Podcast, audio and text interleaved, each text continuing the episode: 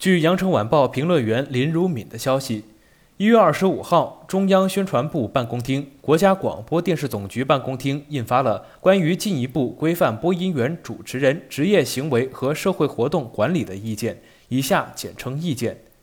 意见明确。播音员、主持人参与广告代言、商业推广、网络带货等各类的商业活动，需经所在的播出机构批准。新闻栏目播音员、主持人参加此类活动要从严把关。这让人们想起了一个久远的、几乎要被遗忘的字眼——炒更。这是一个粤语词汇，意思就是赚外快。尽管其能指的已经是不再流行，但其所指却没有消亡。实际上，炒更现象更像是一种心照不宣的普遍存在。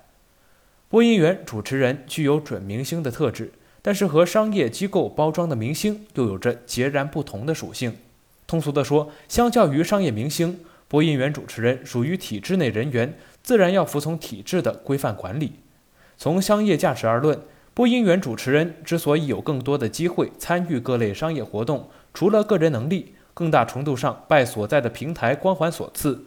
一个优秀的播音员或者是主持人，我们不能否认他的勤学苦练，不能否认其业务精湛，但他广为人知的名气，首先肯定是其所在平台为他所锻造的。当一个人的事业发展到了一定程度，容易产生某种不切实际的幻想，认为自己的能力超强，战无不胜。不少人抱着这样的想法离开平台行走江湖，这其中当然亦不乏成功的创业者。但是无论是成功或者是失败，大多尝受过苦涩的滋味。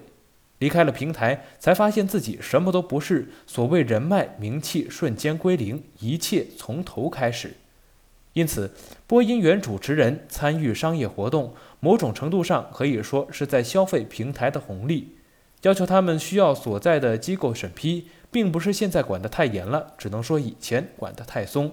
而之所以强调新闻栏目播音员、主持人参与此类活动要从严把关，是因为商业活动和新闻伦理存在着天然的鸿沟，不能让商业逐利的本性侵蚀客观、真实、理性的新闻追求。更多资讯，请关注羊城派，这里是羊城晚报广东头条，我是主播陈子燕。